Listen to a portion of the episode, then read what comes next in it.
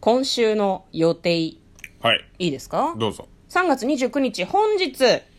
これは後にしよう。うん明日、劇場版シグナル、長期未解決事件捜査班。これは何ですかこれは、あれですね。うんえーっと、忘れました。 タイムスリップもの的なやつです警。察じゃない桐ん谷だ。健太さんだったかなうん。あの、け警察なんだけど、うんあの、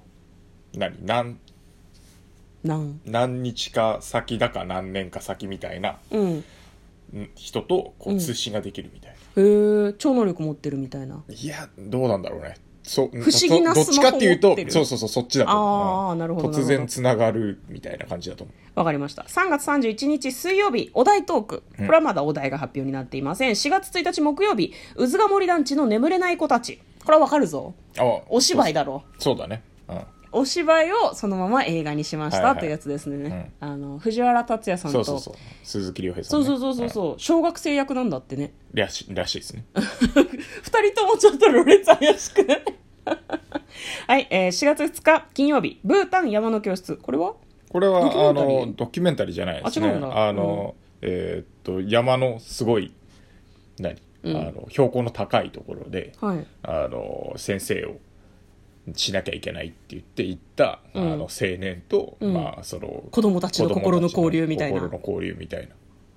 わかりましたで4月3日土曜日は感想会4月4日日曜日は今週の振り返り来週の予定ということでお送りしていく予定となっておりますこれ昨日やるはずだったやつそうねですねはいお加減はよろしいんですか僕はだいぶ治ってきましたねよかったですね、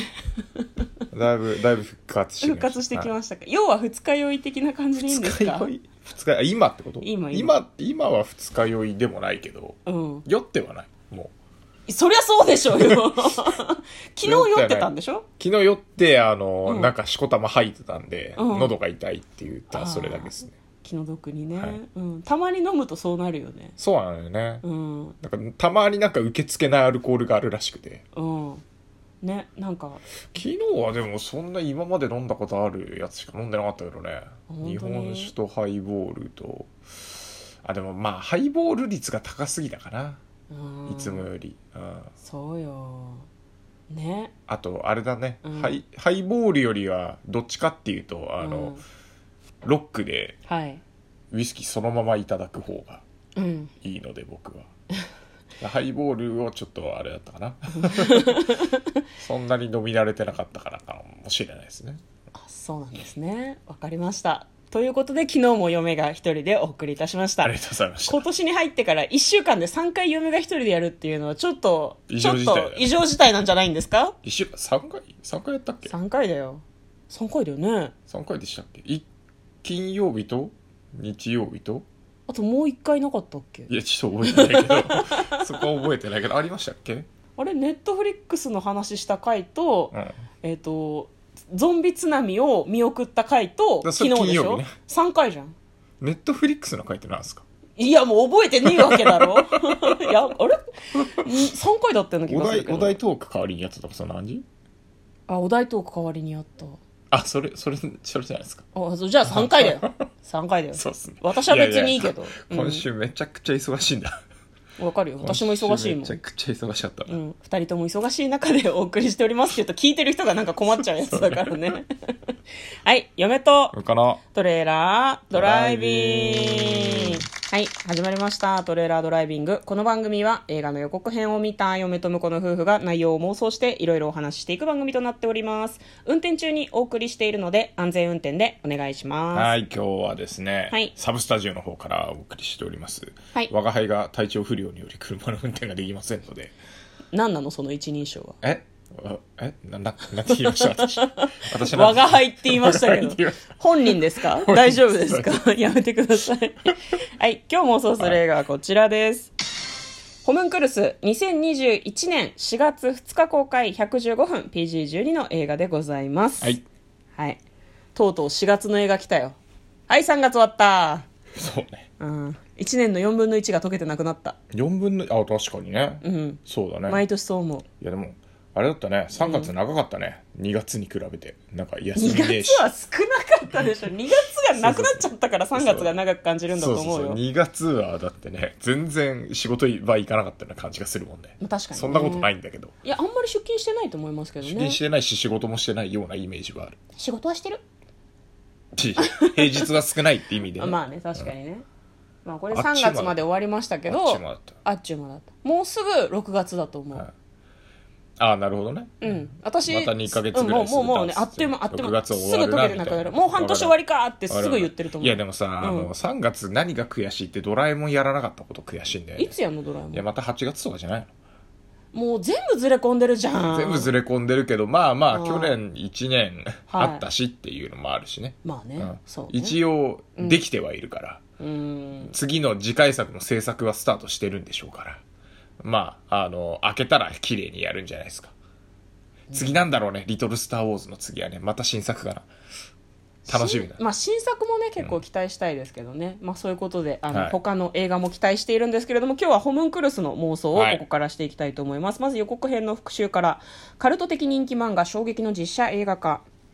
綾野剛さんが、うんうんなんかどうやら記憶喪失になっちゃうのかな、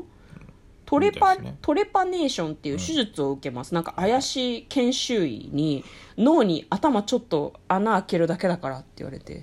ちょっと頭ちょにっとって何やねん穴開けるってどういうことって思7うけ日ど間とか言ってましたよねそうそう 7, 7日間過ぎたら穴塞いでもらえるのかな、本当ねちょっと気になるところで、ね、研修医闇を持つ研修医に誘われるわけですねすげえお金もらえるとかなのかなわかんないけ70ど万って言ってた気がするけどいや安くね少な穴くない開けるのえに170さ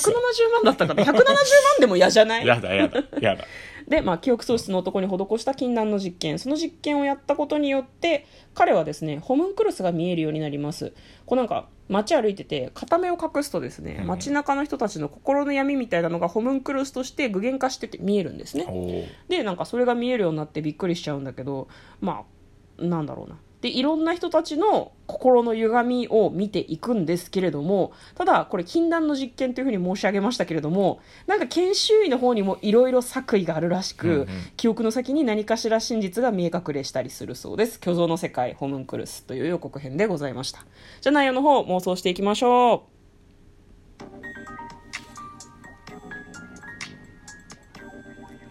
トレーラードライビング違うえいやいよかったんじゃないですかロックとかやりゃいいんじゃないですか ああどうすかねホームクルスね、うんこれあの中でも記憶喪失だからねそもそも綾野剛さんがね、そうだねうん、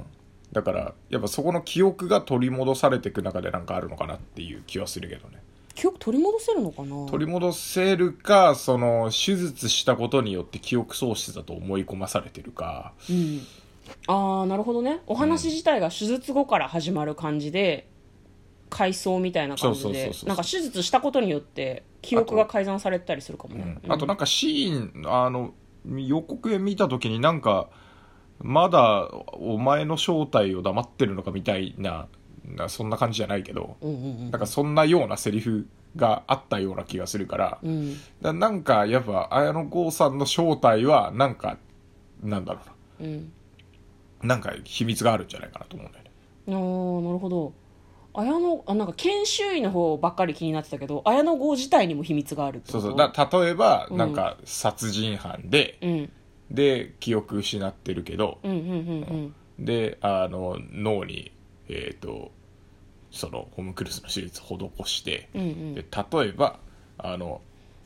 殺した相手の家族とかと引き合わせてるとか、ああなるほどうん、それでなんか見えちゃってるみたいなだからそそれで、あの記憶が戻せるのかっていう実験とともに、なうんなんだろうな相手側の方にもなんかしてるんじゃないかなとかねああなるほどねあい相手の家族はなんか、うんこいつを殺したいと思うのかとかうんうんうんうんうん本人がそう思わなくてもホムンクルスが襲いかかってきたりするかもねそうななんか見えないけど、うんなんかジョジョのスタンド的な感スじタンド的ななのかなホムンクルスあんまりあでちもょっと予ど告うなのんだろ感うじだでとも分かんなかったけど虚像の世界って言ってるからなんかやっぱそういう形作って見えてるっていうだけで襲っては来ないような気がするんだけどなででもも襲ってきたら面白いけどね見えてるから襲われてるのも分かるんじゃないかないやだからなんか、うんあれよすごい敵意を向けられると、うんなんかあの攻撃されてる気がするみたいなことかもしれないねうんうんうんうんなるほど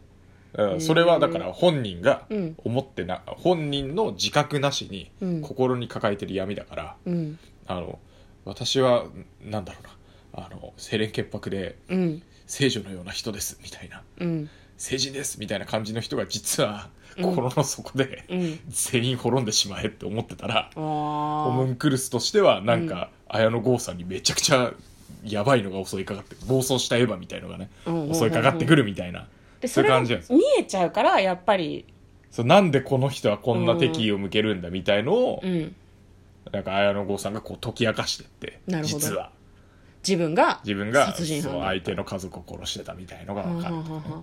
なるほどねなんか綾野剛も自分が鏡を見た時に自分にすごいホムンクルスが見えてびっくりするとかそういうあそうシいーンうとのあるかかもありねそうじゃないありそうありそう嫁これ漫画読んだことある気がするんだけど全然ストーリー覚えてないんだようね、んそうなうんの 読んだことある一巻は読んだことある気がするんだけうどんなんかあのいや片目隠してホムンクルス見るシーンとかなんかちょっと覚えてるんだけどうん、うんよ満喫とかでなんか見つけたら読んじゃいそうだねこれねそうでもなんか胸くそ悪い話だったような気がす るでもそうじゃんいや予で告のもまあ感じがまさあ今のかん妄想もねそっち系だよね、うんうんうんうんそうだからまあき気分がいい時に読んだ方がいいかもしれないですね、ダーティーな感じにならざるを得ないから、じゃあ結末はそれを知って、えっと研修医を殺すっていうことでいいですかね本性に戻ってってことそうそうそうそうそうそうあーまあまあありでその後すぐ捕まっちゃったりするかもしれないけどね、うんはいじゃあ簡単にストーリーを読んでまいります車上生活を送る男性の前にある日突然現れた医学生記憶がない男性は、えー研修医の勧めにより期限7日間報酬70万円を条件にある手術を受けることに第6巻が芽生えるという頭蓋骨に穴を開けるトレパネーション手術を受けた男性は右目をつむって左目で見ると人間が異様な形に見えるようになる他人の深層心理が視覚化されて見えているその異形の形をホムンクルスというというようなところからお話が始まるそうです皆さんも劇場で見てみてはいかがでしょうか嫁と向こうのトレーラードライビングまったねー